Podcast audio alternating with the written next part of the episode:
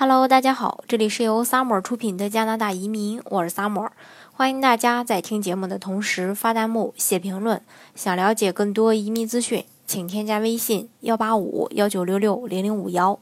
或关注微信公众号“老移民 Summer”，关注国内外最专业的移民交流平台，一起交流移民路上遇到的各种疑难问题，让移民无后顾之忧。那对这个加拿大技术移民和省提名移民项目的这个申请人来说呢，职业是办理移民过程当中非常重要的一个条件。申请人呢需要在加拿大 NOC 职业列表的清单中确定自己的一个职业定位。那职业定位出错或者是偏差的话，都有可能导致在申请的过程当中呢会被拒签，因为大部分的加拿大移民项目都是根据。呃，大部分的这个技术类移民项目啊，都是根据加拿大 NOC 职业，呃列表清单来确定申请人的职业和工作经验是否满足移民条件。所以，了解加拿大 NOC 职业列表清单对于申请人来说呢，非常的呃重要。那这个 AOC 职业到底是什么呢？其实，呃，它是这个国家职业分类的一个列表，是加拿大移民局用来划分职业的一个一个表格。那按照技能的等级和职业类别对这个职业进行一个分类，是申请人办理移民加拿大的一个重要的参考资料，呃，参考的一个资料。那么它的作用是什么呢？第一就是帮助加拿大政府对劳动力市场进行统计和分析；第二就是帮助加拿大雇主寻找雇员，帮助就业的这个人寻找合适的工作；第三个就是加拿大移民签证和工作签证的一个发放。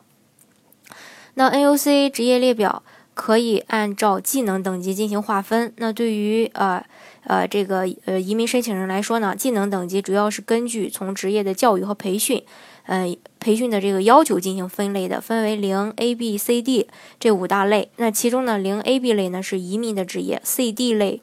的这个职业呢有部分限制，不能申请加拿大联邦技术移民，但是可以申请部分的省提名移民项目。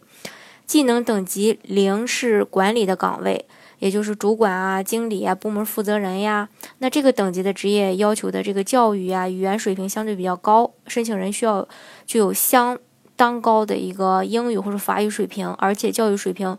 呃，最好是这个本科。呃，技能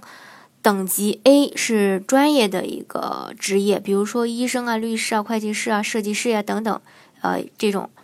技能，呃，这个等级 B 类的是技工类的，一般是厨师啊、行政啊、采购啊，这个等级的职业需要的语言和教育要求可能会稍微的呃低一些。那一般要求申请人专科以上学历或接受过相关技术培训的。而这个技能等级 C、D 类分别为服务职位和这个劳动的职位，比如说服务员呀、售货员、保洁、门卫啊等等。这里要注意一下，申请人在做职业定位时，不要直接把自己在国内的这种呃职业头衔去翻译成英文，而是应该在职业列表清单中去查找相关的职业描述与现实工作呃是否相符的这个职业。以这个 AOC 职业列表为基础，核对申请人的这个自身条件是否符合加拿大对这个职业的各项要求。这样的话，才能更好的去保障申请人在移民过程当中顺利啊拿到的身份。当然了，办技术类移民的这种哦这个途径还是挺多的，呃，加拿大的联邦技术移民啊、联邦技工类啊等等，还有这个。呃，各个省的一个呃紧缺类的这种技术移民，还有雇主担保移民等等，那大家可以根据自己的一个实际情况来选择最适合自己的一个移民项目。好，今天的节目呢就给大家分享到这里。如果大家想具体的了解加拿大的移民政策的话，欢迎大家添加我的微信幺八五幺九六六零零五幺，或关注微信公众号“老移民 summer”。关注国内外最专业的移民交流平台，一起交流移民路上遇到的各种疑难问题，让移民无后顾之忧。